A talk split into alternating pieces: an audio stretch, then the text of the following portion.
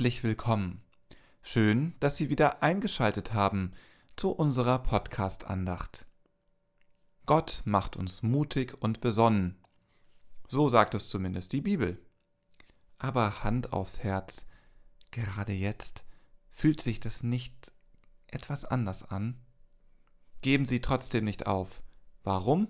Bleiben Sie dran. Musikalisch begleitet werden wir von Irina Matschenko, Olga Burmeister, Kirsten Ahrtal und Christine Rautewerk. Durch das Thema führen wieder Christoph und Robert. Wir wünschen eine gesegnete Andacht im Namen des Vaters, des Sohnes und des Heiligen Geistes. Amen.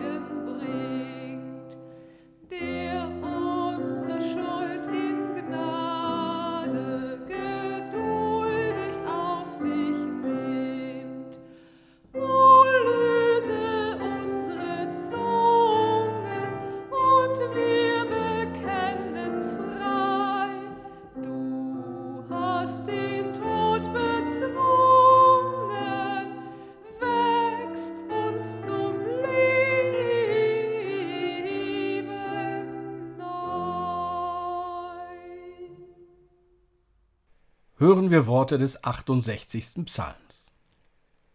Die Gerechten aber freuen sich und sind fröhlich vor Gott und freuen sich von Herzen. Singet Gott, Lob singet seinem Namen, macht Bahn dem, der auf den Wolken einherfährt, er heißt Herr. Freuet euch vor ihm. Ein Vater der Weisen und ein Helfer der Witwen ist Gott in seiner heiligen Wohnung. Ein Gott, der die Einsamen nach Hause bringt, der die Gefangenen herausführt, dass es ihnen wohl gehe, aber die Abtrünnigen bleiben in dürrem Lande. Gelobt sei der Herr täglich. Gott legt uns seine Last auf, aber er hilft uns auch. Wir haben einen Gott, der da hilft, und den Herrn, einen Herrn, der vom Tode errettet. Gebt Gott die Macht. Seine Herrlichkeit ist über Israel und seine Macht in den Wolken. Zu fürchten bist du Gott in deinem Heiligtum, er ist Israels Gott. Er wird dem Volk Macht und Kraft geben. Gelobt sei Gott. Er sei dem Vater und dem Sohn und dem Heiligen Geist, wie es war im Anfang, jetzt und immer da, und von Ewigkeit zu Ewigkeit. Amen. Lasst uns beten. Gott, dass du kein Ende siehst, wo wir ans Ende kommen. Darauf zu vertrauen, hilf uns durch Christus, den Bruder, im Heiligen Geist. Amen.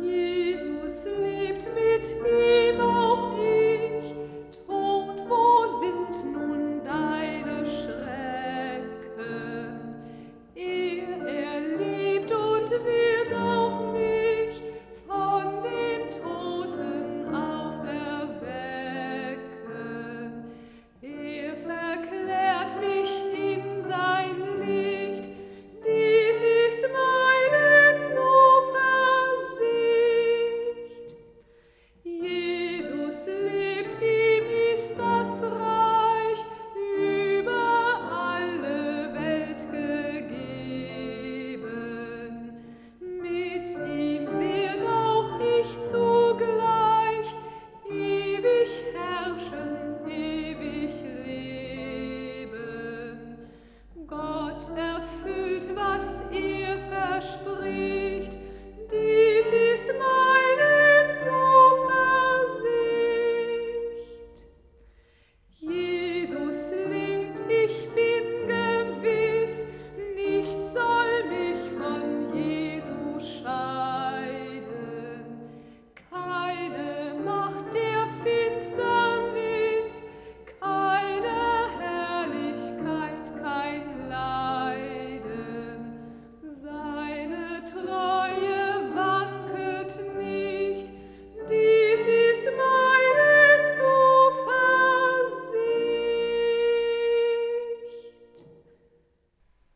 wir den Text, der im zweiten Timotheusbrief geschrieben steht, im ersten Kapitel. Denn Gott hat uns nicht gegeben den Geist der Furcht, sondern der Kraft und der Liebe und der Besonnenheit. Darum schäme dich nicht des Zeugnisses von unserem Herrn, noch meiner, der ich sein Gefangener bin, sondern leide mit für das Evangelium in der Kraft Gottes. Er hat uns selig gemacht und berufen mit einem heiligen Ruf, nicht nach unseren Werken, sondern nach seinem Ratschluss und nach der Gnade, die uns gegeben ist in Christus Jesus vor der Zeit der Welt. Jetzt aber offenbart ist durch die Erscheinung unseres Heilands Christus Jesus, der dem Tode die Macht genommen und das Leben und ein unvergängliches Wesen ans Licht gebracht hat durch das Evangelium. Liebe Hörerinnen und Hörer, wenn Menschen gegen die Corona-Auflagen demonstrieren und von Corona-Diktatur sprechen, dann zeigt dies vor allem eins. Sie haben Angst. Sie fürchten sich. Nicht vor dem Virus, denn der, das ist ja gar nicht real in der Weltvorstellung dieser Menschen. Nein, die Corona-Diktatur Rufer und Ruferinnen fürchten sich vor. Ja, wovor eigentlich? Nein, Furcht allein ist es nicht. Wer gegen die Corona-Auflagen demonstriert, der hat Zweifel und kein Vertrauen in die Institutionen unseres Staates und fürchtet deshalb nur das Schlechteste vom Staat zu bekommen. Nur noch die eigenen Gedanken zählen. Was andere denken, ist nur noch dann akzeptabel, wenn es die gleichen Gedanken sind wie die eigenen. Alles andere ist Propaganda der sogenannten Mainstream-Medien. Hier zeigt sich, wes Geistes Kind er oder sie ist. Was hat dies nun mit dem Timotheusbrief zu tun? So wie der Corona-Auflagengegner von einem Geist zu seiner Haltung getrieben wird, so spricht der Timotheusbrief auch von einem Geist, den die Christen und Christinnen als ihren Treibstoff annehmen sollen. Natürlich dreht es sich dabei nicht um Spukfiguren wie den kopflosen Nick auf Schloss Hogwarts in den Harry Potter Romanen. Auch ist nicht von Schutzzaubern die Rede, wie sie ebenfalls in den Harry Potter Romanen vorkommen. Um solche Geister geht es nicht. Und schon an dieser Stelle könnten nun einige wenige Moment mal rufen und sagen Doch, die Spukgeister gibt es, ich bin fest davon überzeugt. Gegen all diese Geister, an die einige Menschen unbedingt glauben wollen, setzt der Timotheusbrief einen besonderen Geist. Und das mit so schönen Worten, dass Konfirmanden und Konfirmandinnen diesen immer wieder zu ihrem Konfirmationsspruch machen. Denn Gott hat uns nicht gegeben den Geist der Furcht, sondern der Kraft und der Liebe und der Besonnenheit. Wir können also unterscheiden in den Geist, der von Gott gegeben ist, und in andere Geister. Oder anders gesagt, wir können unterscheiden in Haltungen, unterscheiden in Einstellungen. Mit welchen Bedingungen betrachte ich einen Sachverhalt? Habe ich schon bestimmte Voraussetzungen in meinem Kopf getroffen, bevor ich mich auf die Sache einlasse? Betrachte ich etwas aus der Haltung heraus, dass die ganze Welt gegen mich ist? Oder nehme ich die Haltung ein, Gott ist mit mir und er begleitet mich? Wenn die ganze Welt gegen mich ist, dann muss ich mich fürchten. Dann muss ich allem und jedem und jeder misstrauen dann kann mir nichts Gutes widerfahren, und selbst wenn, muss es einen Haken haben. Wenn Gott mit mir ist, Gott mich begleitet, dann kann ich mich einlassen auf das, was mir begegnet. Dann kann ich prüfen, ob es gut ist oder nicht. Dann kann ich mich auf Neues einlassen, etwas wagen und so ganz Neues entdecken. Denn Gott hat uns nicht gegeben den Geist der Furcht, sondern der Kraft und der Liebe und der Besonnenheit. Der Glaube an Gott, der uns durch Jesus Christus die frohe Botschaft bringt, dass selbst der Tod kein Ende ist, ist es, der uns durch das Leben trägt. Er schenkt uns Kraft, Liebe und Besonnenheit. an dem zugegeben schon oft gehörten Beispiel von dem Glas, das halb leer oder halb voll ist, kann nochmal deutlich werden, wie entscheidend die Haltung ist. Natürlich ist für die Person, die ein Glas befüllt, dieses ein Viertel voll, halb voll oder ganz voll. Die Person, die aus dem Glas trinkt, wird es eher als voll, halb leer oder dreiviertel leer betrachten. Doch ganz anders geht es auch. Der Ingenieur betrachtet dies bis zur Hälfte befüllte Glas und sagt, das Glas ist doppelt so groß, wie es sein müsste. Und eine Physikerin würde sagen, das Glas ist ganz voll, zur Hälfte mit Luft und zur Hälfte mit Flüssigkeit. Entscheidend ist also der Blick auf die Dinge. Unser Glaube schenkt uns einen besonderen Blick auf die Dinge.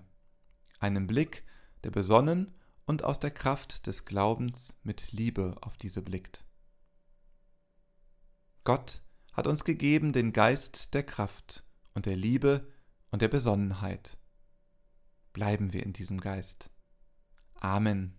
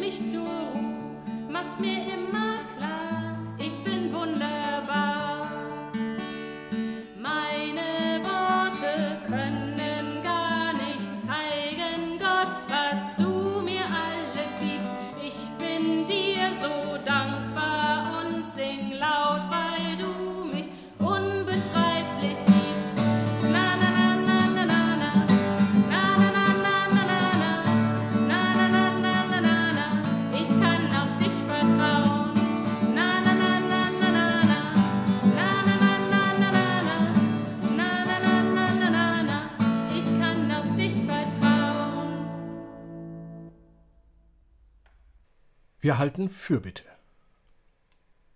Vater und Mutter, Gott, wir danken für neues Leben, für einen Tag der Gnade, für Speise genug und für Freude an der Welt. Und da uns hier Frieden geschenkt wurde, gelingt uns dein Lob, Gott. Aber betroffen davon, dass andere leiden, bringen wir heute vor dich das, was uns belastet. Den Tod von Freunden, die Angst in der Welt, vor der Not der Seele. Wir bringen vor dich die Schreie, die keiner hört, die verlorenen Augen, die niemand sieht, und den aussichtslosen Kampf gegen den unverständlichen Tod. Gott, achte auf unser Gebet und lass uns ein Wort hören, das uns stärkt, zu trösten, Hoffnung zu geben, am Wandel dieser Welt zu wirken und zu bauen dein Reich. Und so lasst uns beten, wie es uns der Herr durch seinen Sohn Jesus Christus gelehrt hat. Vater unser im Himmel, geheiligt werde dein Name, dein Reich komme, dein Wille geschehe, wie im Himmel so auf Erden. Unser tägliches Brot gib uns heute und vergib uns unsere Schuld, wie auch wir vergeben unseren Schuldigern. Und führe uns nicht in Versuchung, sondern erlöse uns von dem Bösen. Denn dein ist das Reich und die Kraft und die Herrlichkeit in Ewigkeit. Amen. Gehe hin und verkünde das Leben, da wo es schwach wird, da wo es schwer wird, da wo es dunkel wird, da wo kein Anfang in Sicht ist. Gehe hin in der Freude.